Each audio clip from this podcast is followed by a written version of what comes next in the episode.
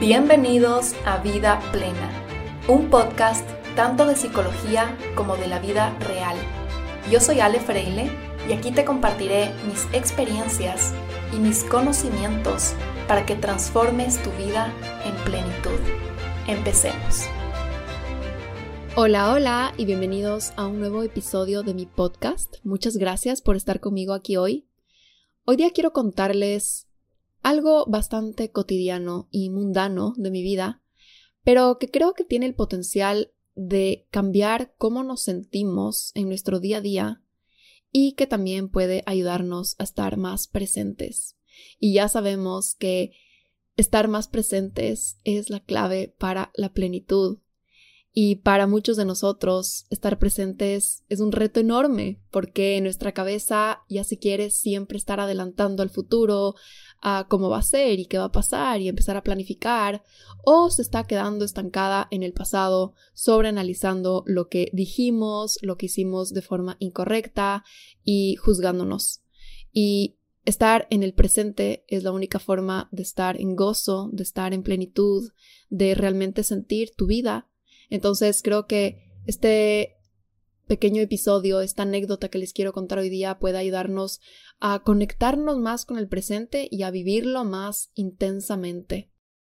Por más de que sea algo muy mundano, creo que a veces son las cosas más cotidianas de nuestra vida, la forma en que llevamos y nos relacionamos con la cotidianidad, la que demuestra muchos de nuestros patrones inconscientes. No tenemos que esperar a que haya una gran pelea o que haya una gran decisión que tomar en nuestras vidas. A veces con simplemente observar cómo llevamos nuestro día a día y cuáles son nuestros automáticos, podemos darnos cuenta de cómo está programado nuestro subconsciente y podemos empezar a cambiar esas rutinas pequeñitas cotidianas para alinear a una forma que sea más expansiva, más sana, más auténtica. Entonces, bueno, el caso es, la anécdota que les voy a contar, es que este año, en mi cumpleaños, una de mis hermanas y mi mamá me regalaron unos aretes. Y estos aretes son muy especiales para mí porque ellas los compraron en una boutique en Santiago de Compostela cuando estábamos terminando de caminar juntos el camino de Santiago. Nos separamos por un momento y yo no sé yo dónde estaba, pero no me di cuenta que compraron estos aretes y me los regalaron el último día que estuvimos juntas en Madrid antes de que yo regrese a Buenos Aires a celebrar mi cumpleaños.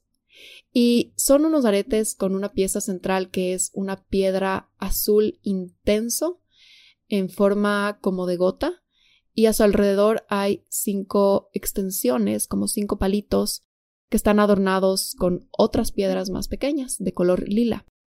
Entonces son unos aretes especiales para mí y únicos porque quizás son más llamativos, un poco más extravagantes de las clásicas argollas doradas que me pongo casi todos los días. Y más que por cómo son físicamente, creo que por este significado emocional. Cuando regresé a mi casa, a Buenos Aires, y estaba desempacando mi maleta, mi primer instinto, ese automático del que les estaba hablando antes, que ahí es donde tenemos que observarnos, fue guardar mis aretes en su propio empaque, en su propia cajita, de forma algo separada al resto de mis joyas diarias, y guardármelos para una ocasión especial así sea para una cena elegante, para un evento, para algo especial. Y esto puede ser irrelevante, podría haber pasado por alto en mi vida, pero un día que me estaba vistiendo, un día común y corriente, los vi ahí empacaditos y me dio como ganas de ponerme y me quedé pensando, en vez de esperar a una ocasión especial para usar estos aretes, ¿qué pasa si es que al usarlos hago que hoy se sienta especial para mí. Y esto es algo que podemos trasladar a otras cosas. En vez de esperar que sea una ocasión especial para usar tu vajilla favorita, ¿qué pasa si usando tu vajilla favorita haces de esta noche especial? O en vez de esperar que sea una ocasión especial para hacerle una carta a un ser querido y expresarle cuánto le valoras y cuánto agradeces de su existencia en el mundo, ¿qué pasa si le dices y al hacerlo haces de este momento de su relación uno memorable? Y así sucesivamente creo que ya tienen la idea de por dónde va mi mensaje. Creo que muchos de nosotros idealizamos, entre comillas, el momento perfecto y esta pequeña trampa mental nos hace empujar la pelotita del gozo, del placer, del descanso, de lo especial o del premio para más adelante, haciéndonos eternamente posponer la felicidad. A veces nos forzamos a vivir lo mundano de la forma más mundana, como si el momento presente no fuera suficientemente merecedor de ser especial. Podemos incluso sentir que el presente tiene que ser solo de esfuerzo, de rutina, de cumplimiento, y que casi casi que no tiene el derecho de ser mágico, no tiene el derecho de ser romántico, no tiene derecho de estar decorado y de ser un momento que merece ponerte tus aretes hermosos.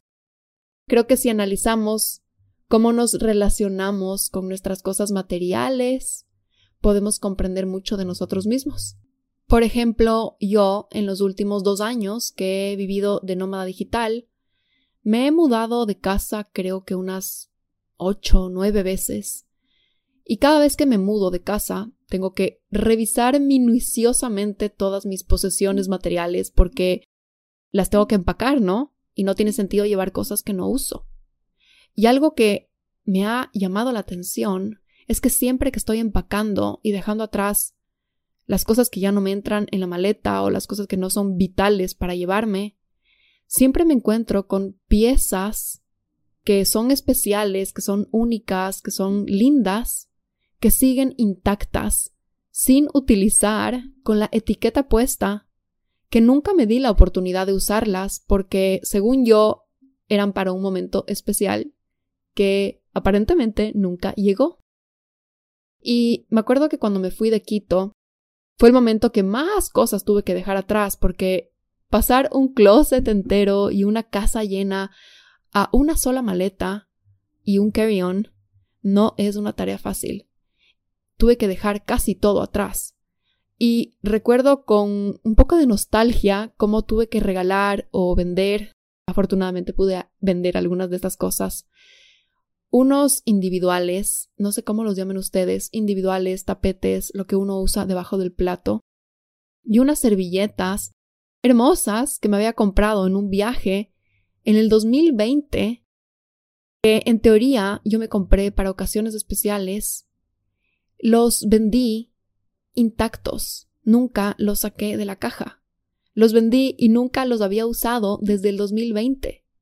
Y también me acuerdo que tenía un par de zapatos que me compré en otro viaje que me parecían hermosísimos.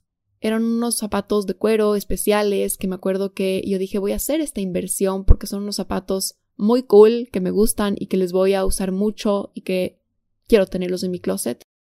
Y solo me los había puesto una vez y llevaban más de un año en mi closet. Y así, mis cosas más lindas, más únicas, según yo, según mis gustos, eran las que menos las había usado. Estaba viviendo mi día a día de lo más mundano, de lo más viejo, de lo repetido. Creo que de una forma inconsciente sintiendo que mi vida normal no es merecedora de esas piezas especiales. Y este es un poco el sentimiento que yo tenía en Quito. Yo estaba viviendo de una forma un poco apagada, un poco rutinaria, y quizás inconscientemente sentía que mi vida no era lo suficientemente especial como para ponerme esas piezas o usar esos individuales en una cena común de mi vida. Y está claro que esto podría abrirme la pregunta, y por supuesto que me la hice, ¿será que mi vida no está siendo suficientemente especial? ¿Será que mi vida es tan rutinaria y que mi vida le faltan eventos que yo no tengo un lugar en donde yo ponerme estas cosas o sacar estas servilletas y estos individuales? Y creo que la respuesta no tiene que ser respondida según estándares externos, según lo que por afuera se ve bien o que te hace quedar bien, sino cómo tú te sientes y qué de verdad quieres hacer con tu vida que para ti se sienta auténtico. Entonces, para mí la respuesta a esta pregunta no es que yo quiero estar en más eventos, no es que yo quiero salir a más lugares como de fiesta o cenas o no sé, este tipo de eventos en donde yo sienta que ahí sí es una buena ocasión para ponerme estas piezas.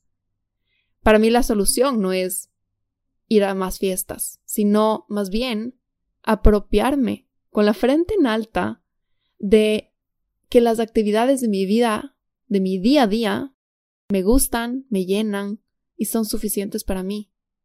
Son mi sabor de lo que es una vida especial.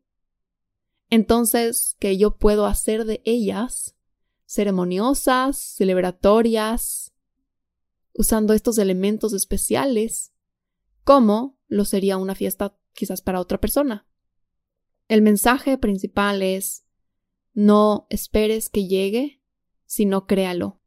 Como todo en la vida, pasemos de ser víctimas a ser creadores. En vez de ser víctimas de que nos llegue esa oportunidad, empezar a ser los creadores de las experiencias que queremos vivir.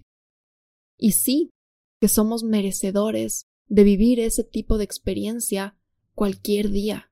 No tiene que ser Navidad, nuestro cumpleaños, Semana Santa, San Valentín, no sé, algo así.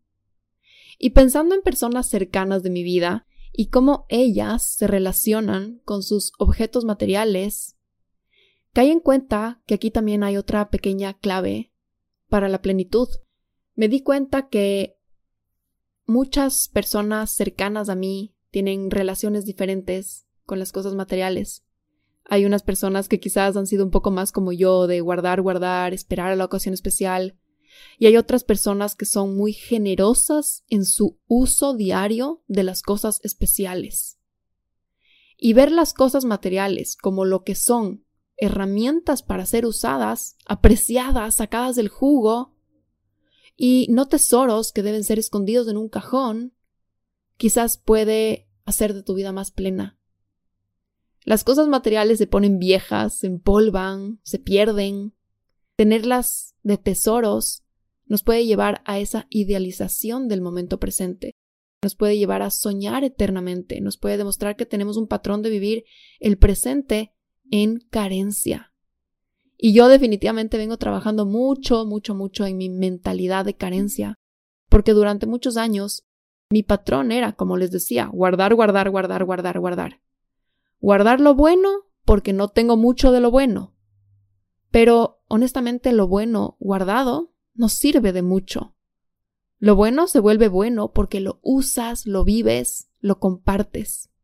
Así que Ahora estoy mi presente viviéndolo así, idealizando menos y viviendo más, usando las cosas materiales que ya tengo como herramientas que pueden hacer de mi presente hoy mismo más especial. Y aquí tengo muy cerquita a una de mis expansoras principales en este tema, que es mi mamá. En realidad yo no sé por qué yo salí así si mi mamá es radicalmente diferente. Mi mamá es de esas personas que todos los domingos en su casa, cuando yo crecía y todavía ocurre, ella invitaba a la familia a comer y este almuerzo se celebraba en grande. Siempre era una ocasión para que mi mamá saque los mejores cubiertos, las mejores vajillas. Mi mamá compraba flores y no es que ponía las flores ahí en una vasija, sino que ella hacía sus propios floreros, mezclando diferentes tipos de flores todos los domingos. Me acuerdo que compraba un montón de frutas diferentes y armaba estos fruteros para decorar las mesas y siempre hacía como cuatro tipos de arroces, tres tipos de postres, entradas, picadas, bebidas para todo el mundo. Era una persona sumamente abundante y generosa en hacer de la vida, hacer del compartir ya una ocasión especial. Y en mi casa, como somos tantos hermanos, mi casa es muy grande, ya se podrán imaginar. Somos 10 hermanos. Entonces habían como diferentes tipos de comedores. Hay el pequeño comedor que está en la cocina, que en mi casa lo llamamos el office, que es como un comedor de diario. Después hay un como pequeño comedor en un invernadero más o menos y hay el gran comedor que es una mesa muy larga en donde entran muchísimas personas. Y cuando yo era chiquita, todas las cenas las comíamos en el comedor grande, en el comedor formal, en el comedor elegante. Poníamos la mesa con individuales, con cubiertos, con vasos, bien puesta, y nos sentábamos a cenar todas las noches en el comedor. Entonces yo me doy cuenta que mis papás realmente vivían su presente. Le sacaban el jugo a esa casa, le sacaban el jugo a esos cubiertos, a esas vajillas, le sacaban el jugo a todo lo que teníamos y no vivían guardando estas cosas como para que algún día las saquemos en Navidad o algo así. Entonces, yo tengo aquí muy cerca un ejemplo de cómo eso puede traer plenitud porque yo veo que mi mamá es una mujer que vive de verdad su día al máximo. Ella no va a limitarse de compartir algo que tiene con un ser querido solo por guardarlo para otro momento. Ella es una persona que hace de cada momento un momento especial. Y en realidad lo hace siempre. Si tú vas a dormir en su casa, probablemente te vas a despertar y ella habrá despertado unas dos horas antes para irse a misa y al regreso pasar comprando croissants y baguettes y fruta para darte un desayuno delicioso. Ella realmente vive su día a día y hace de estas ocasiones especiales siempre. Entonces, aquí el mensaje que quiero dejar para todos es, en vez de esperar a esa ocasión especial para usar X cosa, esa blusa, sus aretes, esa vajilla, o para comer ese plato especial, o para prender las velas, o para poner tu música favorita, para prender el parlante grande de la casa, ¿Qué pasa si es que al hacerlo, al prenderlo, al usarlo, al probarlo, ya conviertes ese día en especial? Y créanme que yo soy la primera que está adoptando, y esto es nuevo para mí, esta forma de vivir. La aprendí en verdad después de tantas mudanzas. Y aprendí la lección de una forma dura al darme cuenta que estaba dejando atrás cosas sin usar por esperar para siempre y para siempre y para siempre que llegue el momento especial. Y esto me hace acuerdo a otra memoria de mi infancia. Todas las Pascuas, mis papás nos escondían huevitos de chocolate. Me acuerdo que nos íbamos a una casa de campo que teníamos y ellos escondían huevos de Pascua por el jardín, por toda la casa y era en verdad un momento épico. Era como nuestro momento favorito del año con mis hermanos y corríamos por toda la casa a buscar los huevos de Pascua y en verdad era demasiado divertido. Es como de las memorias más lindas que tengo de mi infancia por cuánto disfrutábamos de esta actividad y de este juego con mis hermanos. Y como los huevos de Pascua son de chocolate y son deliciosos, obviamente, eran algo demasiado especial para nosotros. O sea, era algo que no teníamos muy a menudo. Mis papás jamás compraban dulces, golosinas, en mi casa no habían ese tipo de cosas. Número uno, por tema de gastos, éramos demasiados hijos y no podían darse el lujo de estar comprando golosinas. Y número dos, porque mis papás creían que los niños se tienen que alimentar con comida real y desde muy chiquitos aprendimos a comer comida real y no vivir de golosinas. Pero en Pascua sí habían huevos de Pascua. Entonces, para nosotros eran tan, tan, tan especiales los huevos de Pascua que eran como estos tesoros que no nos queríamos comer. Y yo los guardaba en un cajón y yo como que sí me comía un poco, pero tengo un hermano que este tema de guardar las cosas buenas y especiales para después ya lo llevó a un extremo que un año, Pascua es, no estoy segura, pero tipo abril, mayo, no sé si me estoy equivocando, pero creo que es por más o menos mayo. Mi hermano, un año, guardó los huevos de Pascua en un cajón por como seis meses porque no quería comerse el huevo de chocolate especial, hasta que abrimos ese cajón, abrimos ese papel como mm, metálico, papel aluminio, que, es que les empaca, y los huevos tenían una capa por encima blanca de moho y se habían pasado los huevos de Pascua. Y esa fue también una lección de creo que estamos postergando demasiado la felicidad, creo que estamos guardando lo bueno para después, ya de una forma muy extrema, y al recordar esto, obviamente me causa risa y me da pena mi hermano. Es como que triste, perdió sus huevitos de Pascua que tanto tiempo los había guardado para un momento súper especial. Pero más que eso, es un mensaje para mi presente de que no deje que mis huevitos de Pascua se expiren, se pasen, se pudran, sino que los use hoy, los disfrute hoy, los viva hoy, los experimente hoy y los comparta hoy. Porque creo que también ahí está otra de esas claves. Esas personas que realmente como usan estas cosas materiales en su día a día y les sacan el jugo y las convierten en herramientas de su uso diario, son personas casi siempre muy generosas. Y casi siempre esas personas como dan y dan y dan y son tan abundantes en su generosidad, también reciben del otro lado y reciben más de este tipo de cosas.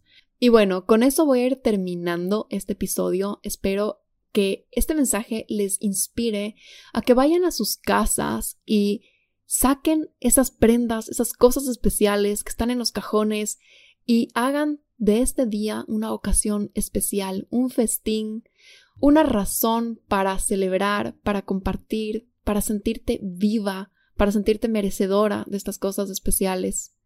Hago esta invitación a que romantices tu vida, a que prendas esas velas en la cena, a que pongas esa música, a que cocines algo diferente y que te saques a ti misma de la rutina, de la monotonía, porque el día a día no tiene por qué verse gris. Si bien la rutina es algo fabuloso, yo soy número uno fan de la rutina, la rutina no tiene por qué ser gris y apagada y monótona. Eso nos puede llevar a un estado un tanto depresivo. Entonces llenemos nuestra vida de color, sacando todas esas joyas que tenemos, todos esos condimentos que también los estamos guardando para algún día hacer una receta y que los usemos hoy. Espero que este episodio te haya gustado. Si es que es así, no dudes en compartirlo en tus redes sociales y no te olvides de responderme a la pregunta en la cajita que está abierta en Spotify, ¿qué te llevas de este episodio? Me encantaría leerte. Les mando un abrazo enorme con todo mi cariño y ya nos estaremos escuchando para el próximo episodio.